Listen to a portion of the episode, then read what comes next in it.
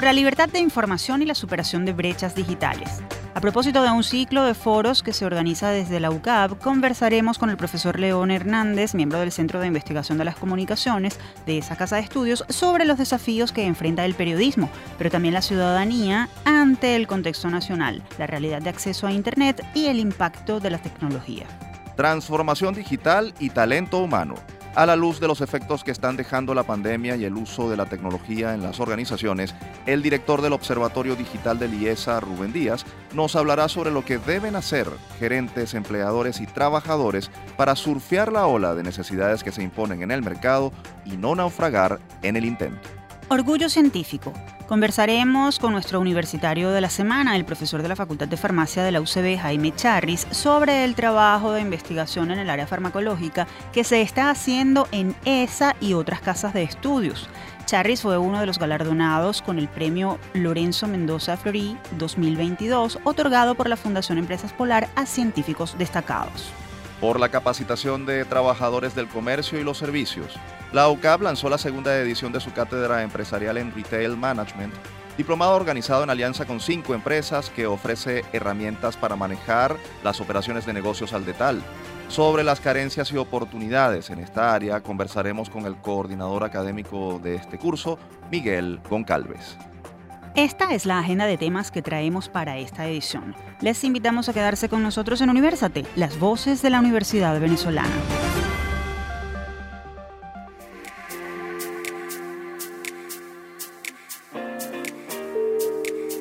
Les saludamos Efraín Castillo y Tamara Luznis. Y les damos la bienvenida a nuestro programa Universate transmitido a nivel nacional por Unión Radio. Este espacio es producido por Unión Radio Cultural y la Dirección General de Comunicación, Mercadeo y Promoción de la Universidad Católica Andrés Bello. En la jefatura de producción están Inmaculada Sebastiano y Carlos Javier Virgües. En la producción, José Ali Linares. Y en la dirección técnica, Fernando Camacho. Bienvenidos a Universate, su revista radial universitaria de los fines de semana. Estamos muy contentos de contar con su sintonía semana tras semana y en estos casi tres años y más de 100 episodios en los que hemos compartido investigaciones, iniciativas y mucha, pero mucha información. Y para entrar en materia es hora de hablar sobre periodismo, medios de comunicación y buenas prácticas. Esto con un invitado muy calificado. Vamos a escuchar. Desde el campus el Centro de Investigación de la Comunicación de la Universidad Católica Andrés Bello y la Asociación Civil Media Análisis estarán presentando durante todo este mes de mayo una serie de foros que serán tribuna para pensar en comunicaciones, políticas públicas y aspectos relacionados con los problemas que atañen al país en materia de libertad de expresión, brechas digitales y la falta de acceso a la información. Este ciclo de actividades, que lleva por nombre Mes de las Comunicaciones, se inició el pasado 3 de mayo en el marco del Día de la Libertad de Prensa y continuará el martes 10 con un conversatorio sobre el Mayo francés de 1968, sus icónicas protestas cívicas y su significado. Luego, el 24 de mayo, se realizará un foro sobre la investigación en comunicaciones en Venezuela a propósito de los 30 años del SIC UCAP y cerrará el martes 31 de este mes con una tertulia sobre la Internet en Venezuela, sus oportunidades y brechas. A propósito de esto, vamos a conversar sobre tecnología, comunicaciones, acceso a Internet e investigación en el área con el profesor León Hernández.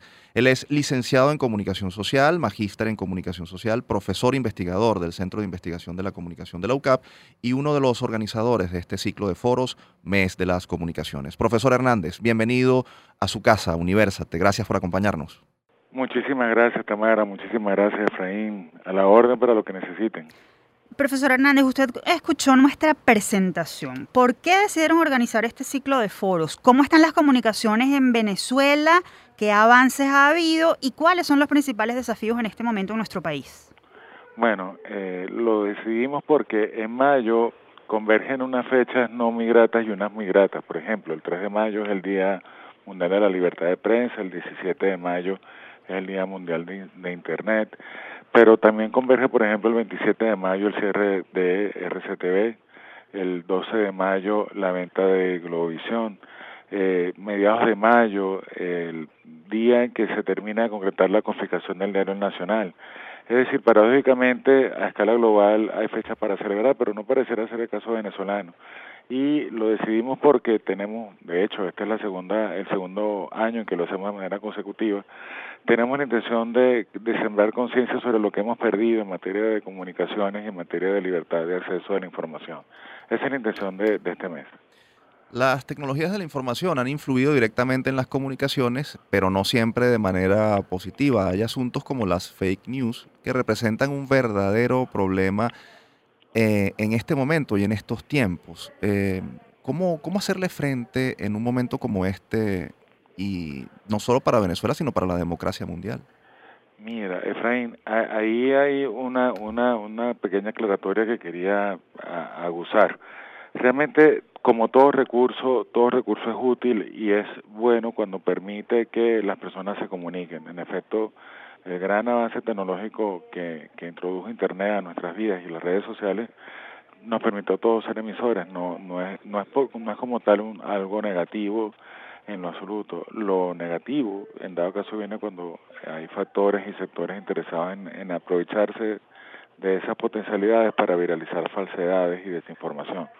Lo que, lo que, lo que trataríamos de hacer en este caso es seguir alfabetizando a la población seguirle dando herramientas para que ah, tenga una capacitación mediática y seguir dando herramientas a nuestros próximos colegas y a nuestros colegas actuales sobre cómo verificar y hacer fact-checking.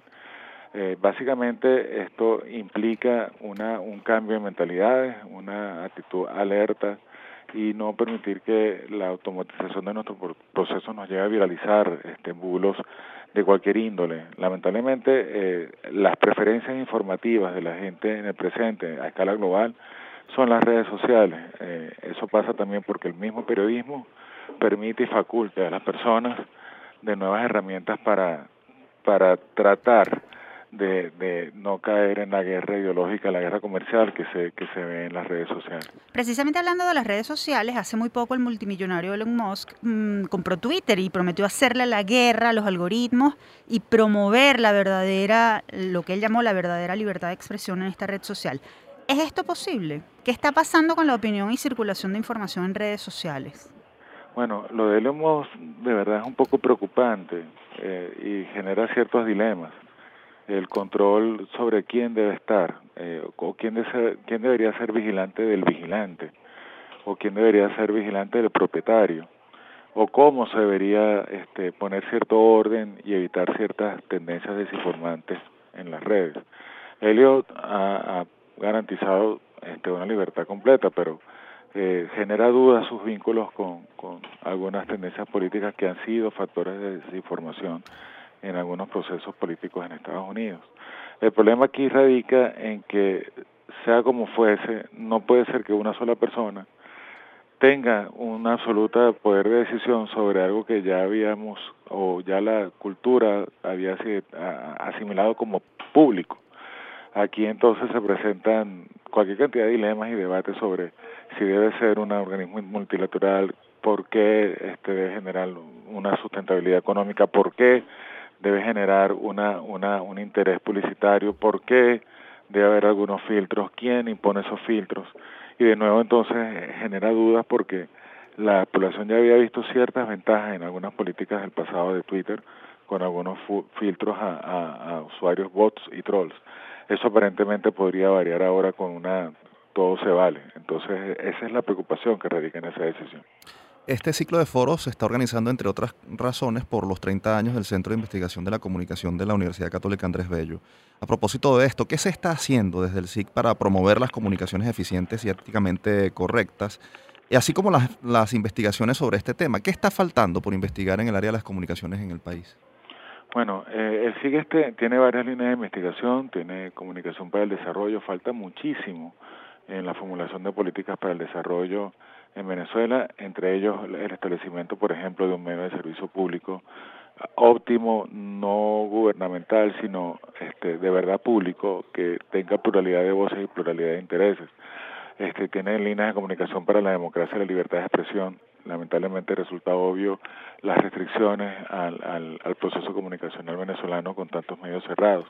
Tiene líneas sobre eh, investigación en comunicación organizacional, este, me acompaña un staff de investigadores como la profesora Joana Pérez Daza, que por ejemplo lleva el área de fotografía y el área de comunicación en la imagen. También la profesora Gisela Burgos en el área educativa y el profesor Gustavo Hernández al frente del, del, del, del, centro. No, lo que puedo decir es que falta, falta todo. Falta, por ejemplo, darle un ecosistema mediático sano de comunicaciones a Venezuela. Falta, por ejemplo, seguir debatiendo sobre cuál debe ser el comportamiento de los periodistas en medio de la censura, sobre temas de deontología periodística. La verdad, el, eh, hay un capítulo de un pendiente muy grande, Efraín, pero, pero seguimos luchando y seguimos trabajando en ello. Profesor Hernández, finalmente y de manera muy breve, por favor, estar bien informados nos ayuda a tomar mejores decisiones. ¿Qué se puede hacer y qué se debe hacer para estar bien informado en Venezuela? Bueno, lo primero es cambiar la actitud pasiva. Hay que tratar de verificar las fuentes de los, de los que te llega por, por redes, evitar en la medida de lo posible ah, viralizar de manera automática. Ah, como me llegó lo comparto, eso no puede ser. Y otro es tener una actitud reflexiva no puedo viralizar cosas que van a interrumpir el pensamiento de una persona, que va a molestar su atención, si yo mismo sé que de repente hay una duda sobre ello, porque es viralizar desinformación y no se crea sociedad de la mentira. No debería existir libertad para mentir, debería existir libertad de expresión. Profesor Hernández, le agradecemos muchísimo por sus opiniones y consideraciones sobre este tema fundamental para los ciudadanos, la comunicación. Mil gracias. Gracias a ustedes. Ustedes escuchaban al profesor León Hernández, docente e investigador del Centro de Investigación de la Comunicación de la UCAP. Si desean más información sobre los foros que está organizando esa dependencia, pueden seguir las cuentas arroba medianálisis y arroba investiga. Nosotros continuamos con más de Universate de las voces de la Universidad Venezolana. Les recordamos que pueden encontrarnos como arroba Universate Radio en Twitter, Facebook e Instagram. Y es hora de recibir al universitario destacado de la semana. En esta oportunidad se trata de uno de los científicos recientemente galardonados con el premio Lorenzo Mendoza Florí, otorgado por la Fundación Empresas Polar. ¿Quieren saber de quién se trata? Quédense con nosotros. El universitario de la semana. Como parte de la celebración por su 45 aniversario, la Fundación Empresas Polar anunció al país los nombres de los ganadores del premio Fundación Empresas Polar Lorenzo Mendoza Florí, un reconocimiento a la comunidad científica venezolana, dedicado a reconocer la labor de destacados investigadores en área de biología, física, matemática y química. Entre los ganadores se encuentra el profesor Jaime Charris, farmacéutico, magíster y doctor en química de alimentos y profesor investigador de la UCB, cuyas investigaciones están relacionadas con el diseño, síntesis y evaluación de nuevos agentes con posible actividad biológica, como antiparasitarios, antibacterianos y citotóxicos. El logro más importante de su trabajo ha sido la evaluación de las propiedades farmacológicas de nuevos compuestos con potencial terapéutico. Y por cierto, es nuestro invitado en esta edición. Bienvenido a Universate, profesor. Muchas gracias por la invitación. Este, bueno, este es un premio que realmente le viene bien al grupo en el cual trabajo y que es la un, premio a, 35 años de lucha en, este campo. Profesor Charris, coméntenos sobre la línea de investigación que lo hizo merecedor de este premio, en qué consiste, cuáles han sido los hallazgos y qué beneficios representan o pueden representar para el tratamiento de enfermedades. Eh, básicamente nosotros trabajamos sobre tres patologías este, que afectan no solamente a nuestro país, sino a la región y al mundo entero, como son la malaria, el mal de Chaga eh, y eh, otro problema que es la leishmaniasis. Eh, también hemos dirigido un poco nuestra investigación hacia la búsqueda de nuevos agentes anticancerígenos. Hoy en día hacer investigación en el país partiendo de moléculas desde cero, lo que uno denomina en nuestra área una síntesis de nuevo, se hace difícil. ¿Difícil por qué? porque no hay recursos, este, los equipos para poder hacer la identificación de lo que uno hace a veces se, tornan difíciles y son equipos muy viejos y algunos ya no existen en el país. Entonces uno tiene que andar buscando siempre ayuda de amigos que están fuera del país. Y bueno, y esos son los que han permitido este, llegar a, lo que hemos encontrado hoy en día. Nosotros trabajamos en el área de la síntesis de compuesto con el núcleo de la quinolina.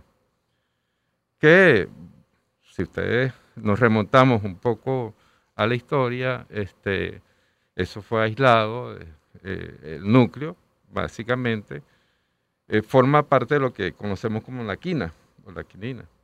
Entonces, eso ha servido como una plantilla para poder desarrollar todos los compuestos eh, quimioterapéuticos en esa línea que se utiliza para el tratamiento de la malaria, por ejemplo.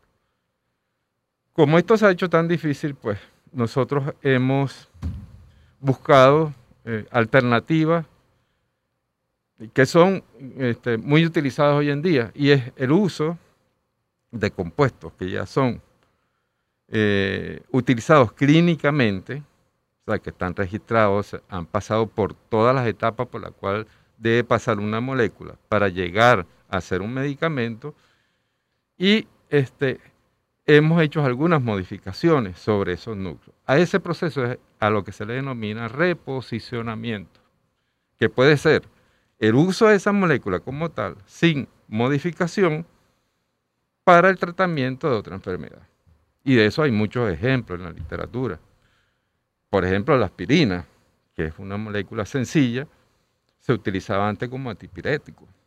Hoy en día se utiliza para prevenir el, cáncer de colon, este, también como anticoagulante.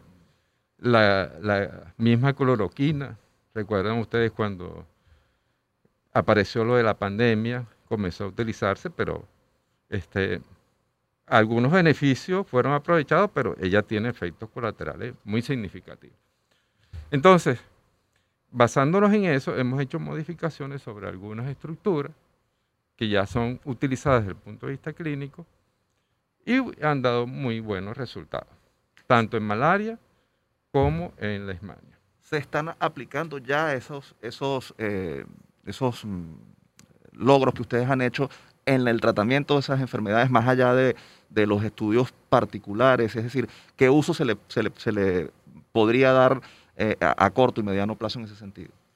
No, mira, este, para que un nuevo un, una nueva molécula llegue a ser medicamento, tú necesitas de un proceso largo, en donde tienes que ver si no es tóxico, si los efectos colaterales no son tan dañinos, etcétera, etcétera decir que se están aplicando, no, nosotros lo que estamos haciendo es una investigación básica. Claro, ya por, eh, en, el caso de, la Alemania, ya tenemos un proyecto ante el Ministerio de, Ciencia y Tecnología e Innovación, en donde hemos conseguido que modificando una estructura o una molécula que ya es de uso clínico, como el metronidazol, este, que se utiliza para el tratamiento de algunas afecciones tipo protozoario vía gastrointestinal, este, hemos encontrado con algunas modificaciones que hemos hecho a la estructura, hemos conseguido este, algunos efectos bastante buenos en el tratamiento de la leishmania cutánea, pero eh, estamos apenas en la etapa preclínica. Cuando nos referimos a la etapa preclínica, nos estamos refiriendo a los ensayos que se hacen primero in vitro, luego pasamos a la vía de los ratones y ya hemos encontrado eh, eh, en este tipo de, especie, el ratón, que hay una cura hasta un 60-70% de, eh, la, de la parasitemia y hemos logrado reducir en el caso de la lismania cutánea, que se produce en una serie de afecciones a nivel de la piel, que prácticamente desaparezca la afección. Para eso, bueno, hemos hecho una serie de ensayos junto con eh, el laboratorio de biomedicina que se encuentra en el Hospital Vargas. Profesor Charri, ya nos ha hablado de lo difícil que es hacer investigación en Venezuela. Sin embargo, usted sigue allí. Cuéntanos qué es lo que lo motiva a, a seguir en este camino. Bueno, uno, en, esto a uno no lo hace millonario.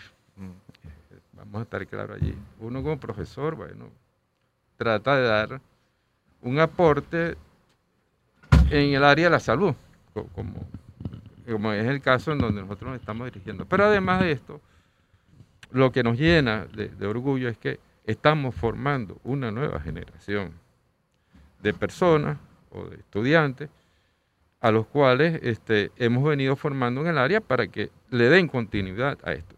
Ese es un legado que uno no sabe si en el día de mañana lo van a agradecer o no, pero esa es una de las vías. Además de estudiantes de pregrado que han hecho tesis con nosotros y que hoy en día algunos están fuera del país, otros están aquí. Pero eso es lo que busca uno, pues este, tratar de aportar un granito de arena a el tratamiento de unas afecciones que son propias de nosotros, los países pobres. ¿Por qué? Porque la industria eh, transnacional poco está interesado en este tipo de afecciones.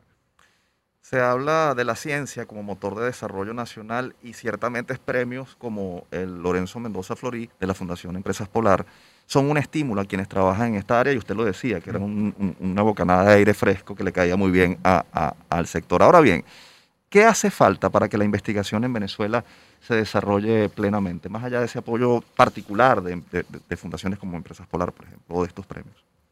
Las ganas de trabajar, eh, eso, en la situación que estamos hoy, este, uno no debe eh, rendirse pues, ante la adversidad que tenemos. Como te dije en un comienzo, a pesar de que no tenemos las herramientas como las tienen en otros países, y en algún momento nosotros las tuvimos aquí, y hacemos, no es que no la hagamos ahorita, este, investigación de altura, este, eh, recursos más que todo. Y yo creo que ahorita eso se está reactivando nuevamente. Este, la inversión por parte de los entes financiadores, tanto del gobierno como privado, a este, que se adquieran nuevas eh, tecnologías pues, para poderlas aplicar y poder ser centros de vanguardia, no solamente en química, sino en biología y todos los, aquellos quienes convivimos en este sector. Profesor Charrijo, nos acaba de decir hace unos minutos que eh, las investigaciones que están llevando a cabo están relacionadas con enfermedades típicas de, países como el nuestro, en vías de desarrollo, pobres. La, la, Facultad de Farmacia de la UCB tiene convenio con otras universidades del país o incluso de la región para seguir desarrollando estudios sobre estas afecciones. Sí, claro. Hay algunos convenios que, que tuvimos, por ejemplo, con...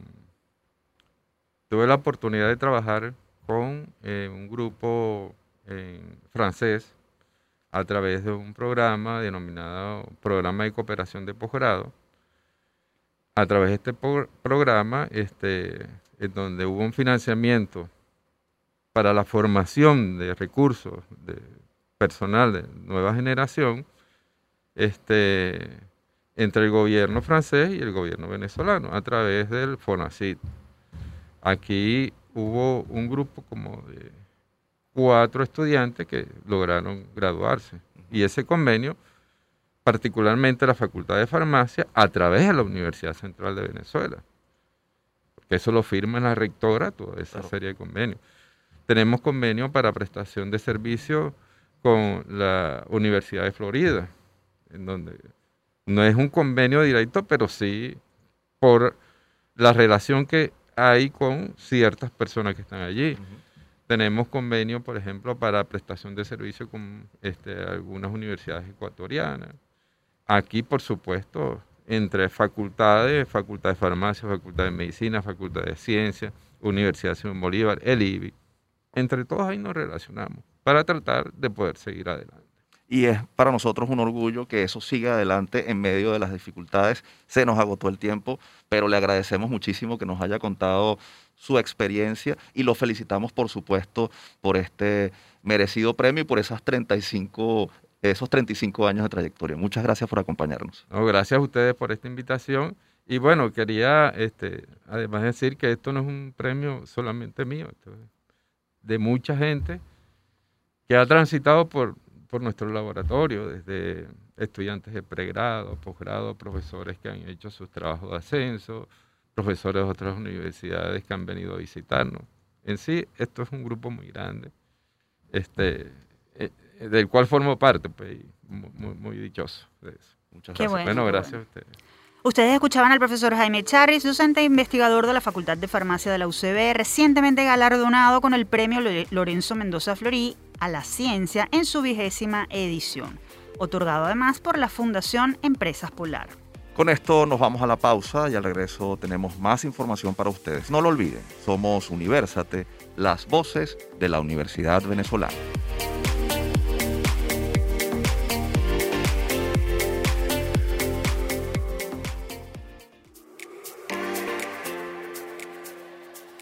Amigos oyentes, continuamos con Universate, las voces de la Universidad Venezolana, próximos a celebrar nuestro tercer aniversario. Recuerden que si quieren escuchar este o cualquiera de nuestros episodios, pueden acceder a las plataformas iTunes, YouTube y iBox. Allí nos consiguen como producto. Ahora hablaremos sobre negocios minoristas y un programa formativo que se está desarrollando desde la UCAP para capacitar al personal que trabaja en este sector. ¿Quieren saber más? Quédense a escuchar lo que les traemos en nuestra próxima sección. Todo me sirve, nada se pierde. El sector del comercio y los servicios es uno de los que más viene creciendo en el país en medio de la tímida recuperación de la economía que registran los expertos. En tal sentido, en la UCAP fue concebido un programa académico orientado a la obtención de herramientas amplias para trabajar en cualquier expendio minorista y el conocimiento de las últimas tendencias en la materia como el comercio electrónico, la gerencia de tiendas y la transformación digital del negocio. Este programa es la Cátedra Empresarial Retail Management, diplomado desarrollado por el Centro de Actualización Profesional de la UCAP en alianza con cinco compañías del mercado nacional, dirigido a gerentes, vendedores, emprendedores, comerciantes y otros trabajadores del área del negocio al detal. Para darnos más detalles sobre las tendencias de mercado y esta propuesta de formación teórica práctica que ya está en su segunda edición, por cierto. Nos acompaña vía telefónica el profesor Miguel Goncalves, él es director de la Escuela de Administración y Contaduría de la UCAP y coordinador académico de esta cátedra empresarial en Retail Management. Un gusto tenerlo nuevamente con nosotros en nuestro espacio. Profesor, bienvenido. Muchísimas gracias, Efraín, Tamara. Saludos y saludos a la audiencia.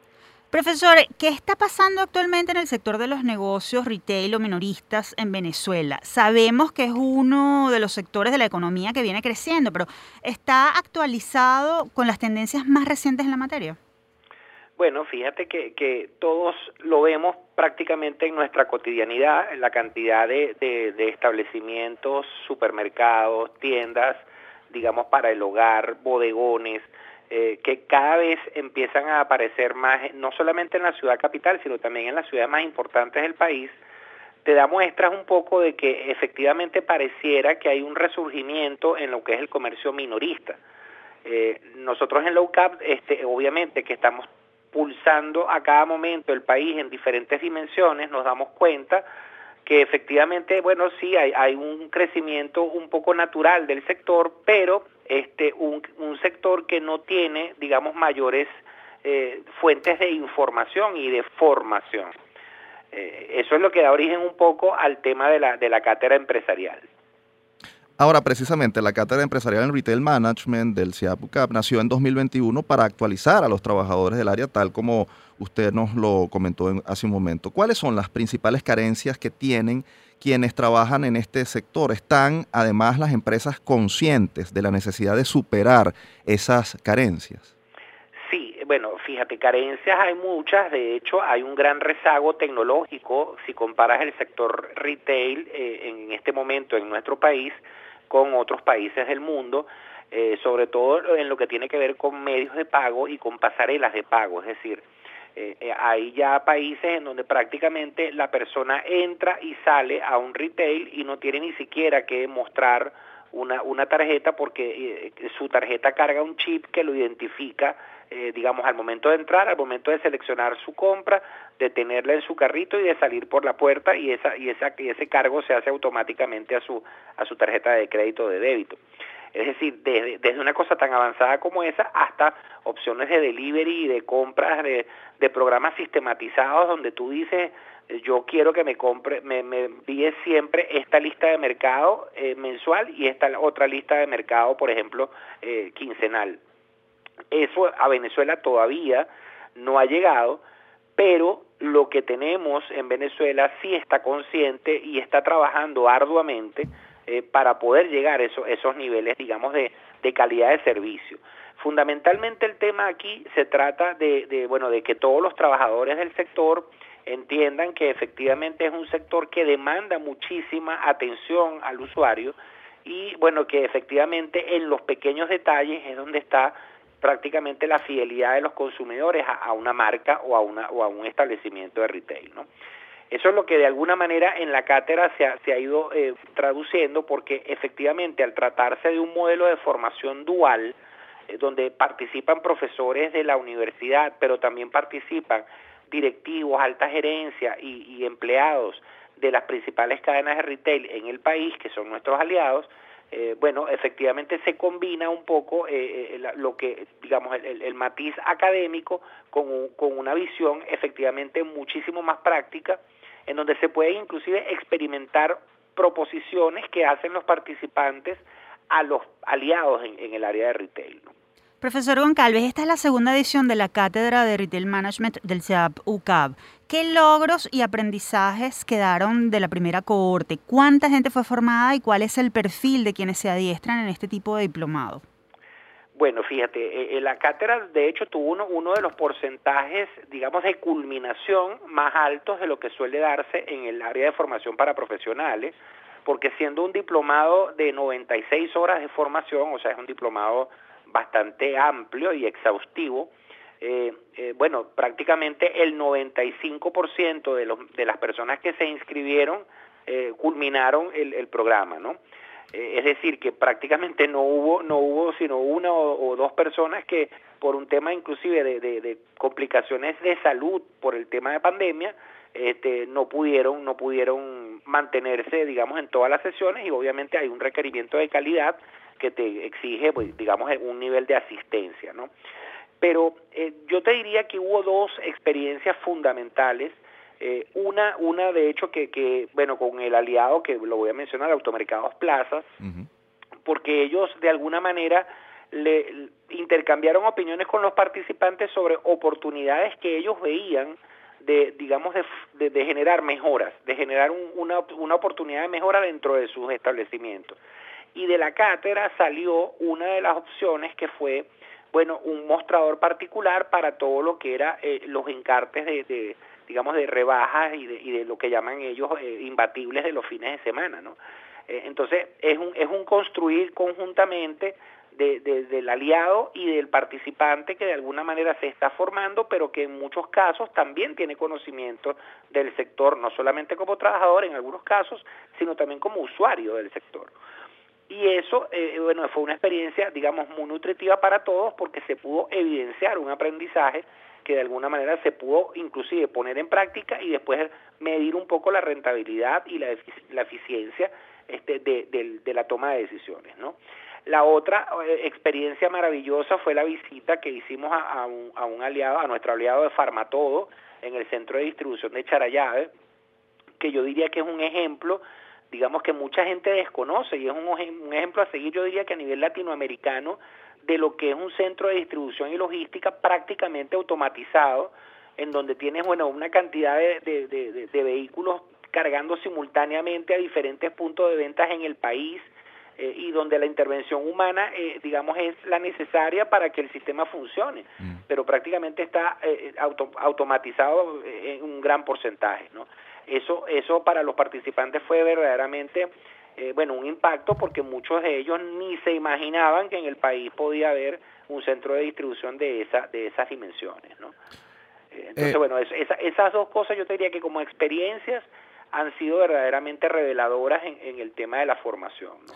Más allá de, bueno, de lo que es obviamente todo lo que habla, por ejemplo, de vitrina, de, de, un planograma en un anaquel, de, bueno, de, de, efectivamente las mejores técnicas que deben desarrollarse en un piso de venta, del manejo de perecederos, de todo lo que es el manejo de la atención, inclusive a nivel de de e-commerce, porque el aliado Mercado Libre es el que se encarga de, de manejar todo lo que es el, plataformas de, digamos, de transformación digital y de compras a nivel de e-commerce. Eh, y bueno, después Beco con, con toda la experiencia que tiene en el tema de, de vitrinas, de montaje, de exhibiciones, de, todo lo que es el, arreglo de una tienda por departamentos y, el manejo de las temporadas, que, es vital para ellos. Y bueno, y, efectivamente, bueno, cerramos con Nielsen, que es el aliado que nos da, digamos, todo lo que es la parte de data y de manejo de data que es requerido por, por el retail para poder tomar decisiones y para poder gerenciar sobre la marcha un poco en cuanto a las tendencias y a los movimientos que se están dando en, los niveles de consumo, ¿no? También en esta primera cátedra tuvimos la participación especial de Daicohost, hablándonos un poco de todo lo que es el tema de plataformas y, de sistemas que requieren las organizaciones para evidenciar un proceso de transformación digital y contaremos también con ello en esta segunda edición y en las próximas. Eh, eh, profesor Goncalves, eh, retomando un, un, punto de la pregunta de Tamara, el perfil de quienes se adiestran en este tipo de diplomado, ¿cuál es? Y ¿Qué otras cosas está pidiendo el mercado laboral para capacitar a su mano de obra en esta área del, del, retail management? Sí, eh, fíjate, e, la cátedra está abierta, digamos, a, cualquier tipo de participante. Evidentemente, las empresas aliadas eh, también pues, pueden formar a sus equipos, a sus cuadros gerenciales en, ese, en diplomado, porque es un diplomado que, digamos, que, se aprovecha de la sinergia que se forma entre los aliados y el aporte de la universidad desde el punto de vista académico.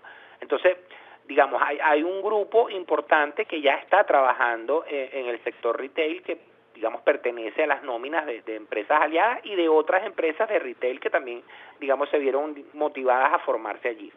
Pero efectivamente teníamos estudiantes de pregrado que pueden perfectamente participar en la cátedra y hacerla valer como una materia electiva. Eh, teníamos personas que pues sencillamente estaban en el área de consumo masivo a nivel de empresas fabricantes o productoras y querían conocer un poco este cómo es el manejo del retail quizás para que le da le, suministre herramientas para poder llegar a mejores acuerdos con sus clientes que son todos en el sector minorista. Entonces la verdad teníamos un público bastante diverso eh, pero pero digamos que estaba todo pues con la con la intención y con la necesidad y el deseo de formarse en lo que son los manejos propios del área. Eso respondiendo un poco el tema del perfil. Ahora bien, eh, yo te diría que eh, el, aprendizaje, o sea, el valor agregado que tiene la cátedra, digamos, la necesidad que cubre en, en, los actuales momentos en el país, es porque, digamos, tú puedes estudiar temas vinculados, por ejemplo, al tema de logística por separado.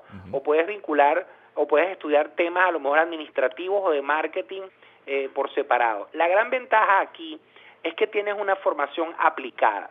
O sea, cuando hablamos un concepto de formación dual, que es un, que es un modelo educativo que está, digamos, muy en boga en algunos países de Europa, es porque estamos combinando no solamente, digamos, lo que sería un aprendizaje tradicional pedagógico en donde un profesor explica y los demás y los participantes de alguna manera atienden, sino que estamos experimentando y haciendo cosas en la medida que, se, que nos vamos formando.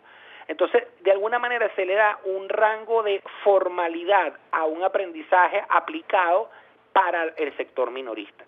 Es decir, no tienes que después estar buscando complementos, sino que tienes, bueno, un componente de marketing, un componente de compras, un componente de logística, un componente de seguridad industrial y ocupacional, un componente de tecnología, un componente de manejo de recursos humanos. Entonces, eh, es como lo más resaltante y lo más, eh, digamos, eh, preponderante en la formación que cualquier cuadro de retail necesita para su personal. Profesor Goncalves, nos hemos quedado sin tiempo, pero le agradecemos su participación en nuestro programa y le deseamos mucho éxito en esta nueva edición de la Cátedra Empresarial en Retail Management que ofrece el CEAP UCAP. Vale, muchísimas gracias. Escuchábamos al profesor Miguel Goncalves, director de negocios UCAP y coordinador académico de la Cátedra Empresarial en Retail Management del CIAP UCAP. Si desean más información sobre esta cátedra en Retail Management que ofrece la UCAP, pueden seguir la cuenta arroba CIAP UCAP. Avanzamos con esta edición de Universate. Si quieren dar a conocer en nuestro programa alguna investigación, proyecto o personaje universitario destacado, pueden escribirnos a produccionuniversate.gmail.com. Y en esta última parte seguiremos hablando de empresas y formación de su recurso humano, pero a la luz del impacto que está teniendo la transformación digital en el funcionamiento de las organizaciones de Venezuela y el mundo. Escuchemos. Foro Universate. La pandemia llevó a muchas organizaciones a replantearse su funcionamiento debido al cambio tan brusco que tuvieron que enfrentar por el, confinamiento, la relación con los clientes, las herramientas de producción y gestión o incluso el manejo de sus empleados. Con base en ello, la tecnología se convirtió en un gran aliado, pero también en un factor que demanda cambios importantes. Muchos de estos cambios están relacionados con la transformación digital comercio electrónico, gestión de mercadeo y comunicaciones con base en la virtualidad y los algoritmos, manejo de bases de datos automatizadas y hasta inteligencia artificial, son algunos de los temas que suponen para empresarios y gerentes no solo actualizar equipos o procesos operativos, sino capacitar al talento humano que hace vida en la organización. Para hablarnos sobre este tema, tenemos en línea telefónica al profesor Rubén Darío Díaz, licenciado en Contaduría Pública, magíster en Administración y coordinador del Observatorio Digital del Instituto de Estudios Superiores de Administración, IESA. Bienvenido a Universate, profesor, un gusto tenerlo con nosotros. Muchas gracias por la invitación, un placer. ¿Cómo están? Bien, gracias, gracias por acompañarnos. Profesor, ¿cuáles fueron los procesos organizacionales que más se vieron impactados durante la pandemia y cómo fueron abordados en líneas generales, por supuesto, por las organizaciones? A la luz de lo que ustedes han visto, por supuesto, desde el Observatorio Digital del IESA, ¿qué está pasando en Venezuela? Bueno, ahí hubo distintos impactos eh, dependiendo del tipo de industria, ¿no? Aquellas que dependen en gran medida de, personas, de, talento humano, eh, bueno, les fue un poco difícil acoplarse por el, bueno, el tema de la presencialidad, ¿no? Y lo que son trabajos manuales que requieren ese esfuerzo de las personas in situ. Ahorita, eh, las industrias o aquellas empresas en, temas de servicio sí pudieron flexibilizar un poco más sus funciones, eh, pudieron digitalizar gran parte de los procesos, acelerar la transición hacia el comercio electrónico, a sus clientes de manera remota. Entonces digamos que no, no fue lineal, sino que, bueno, dependiendo del sector, hubo mayor o menor grado de, de adaptación a este tema de la pandemia, ¿no? Además de la pandemia, la tecnología y la llamada transformación digital están impactando la gestión de las organizaciones. ¿En qué se traduce esto desde el punto de vista del trabajo de los colaboradores y en el manejo del recurso humano? ¿Qué cambió y nunca más será igual? Bueno, realmente el, proceso de transformación es muy anterior al tema de la pandemia. La pandemia lo que hizo fue acelerar eh, este proceso, pero realmente lo que ha cambiado es la manera de de procesar información y compartirla. ¿no? venimos de un mundo donde la información es entre humanos y estamos pasando a un mundo donde esta comunicación o estos datos se manejan de humano a humano, de humanos a máquinas, de máquinas a máquinas, de empresa a empresa, y esa agilidad en las transacciones, digamos que es el gran cambio que están sufriendo las organizaciones en este momento. Se habla de la urgencia de actualizar la formación del talento humano en áreas importantes mm, precisamente para afrontar los efectos de la transformación digital. ¿Qué deben hacer las empresas en ese sentido a corto y mediano plazo? Sí, fíjate, uno de los retos más importantes en este proceso no es solamente adquirir nuevas tecnologías, sino darles herramientas a las personas para trabajar con estas herramientas. Bueno, entonces dependiendo del, área funcional y depende del nivel, eh, son distintos factores. Esto lo vemos desde el más alto nivel de la organización, desde una comprensión estratégica de la tecnología para ser más productivo, generar más eficiencia, y así va escalando en toda la organización hasta, lo que son procesos de comunicación colaborativa o remota eh, a todo nivel de la empresa. Entonces digamos que esto es transversal en toda la organización y en todos los niveles, eh, este proceso de, tener nuevas herramientas que ayudan a las personas a trabajar mejor en un entorno digital. Estamos conversando con Rubén Darío Díaz, profesor de LIESA y coordinador del Observatorio Digital de ese centro de formación. Profesor, partiendo de lo que demandan las transformaciones que impulsa la tecnología, ¿cómo se debe afrontar un cambio organizacional para que sea exitoso, entendiendo que no hay fórmulas mágicas y que cada organización es un mundo particular?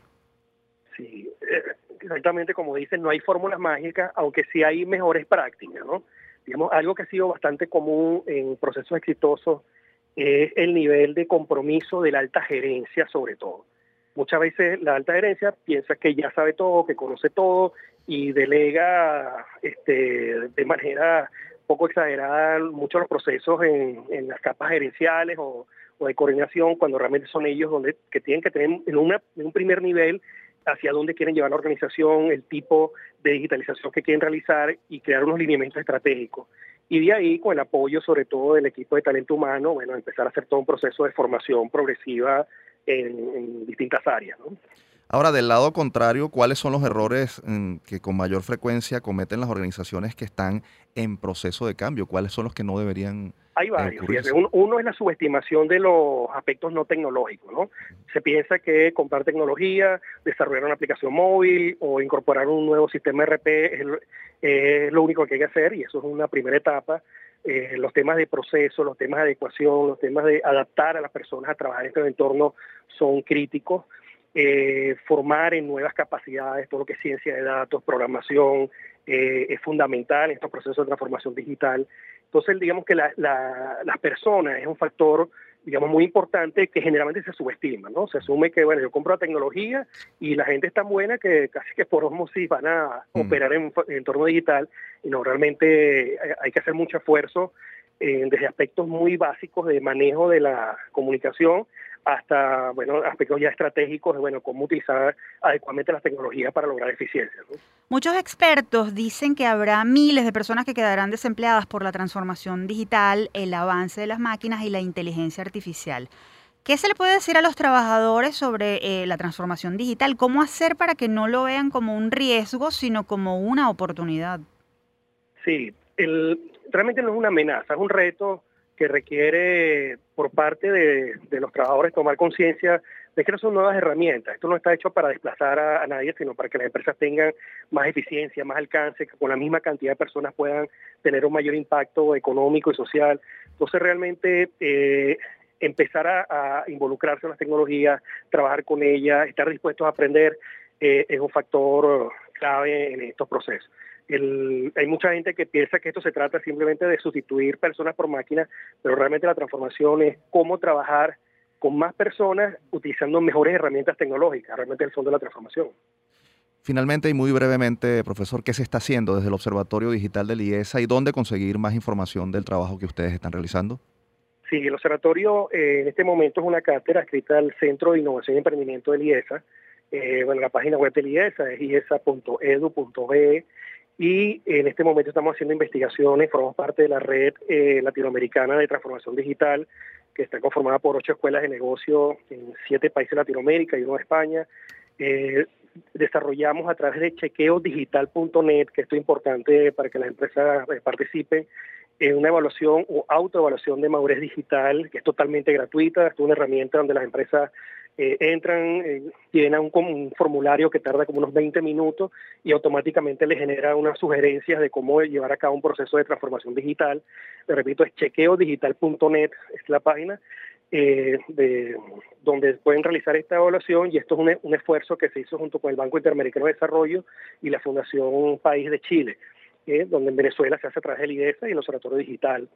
Y así, bueno, eh, generamos muchísima información para lo que son los distintos mm, eh, programas de, de IESA, la maestría, eh, todos los programas de tesis de, la institución.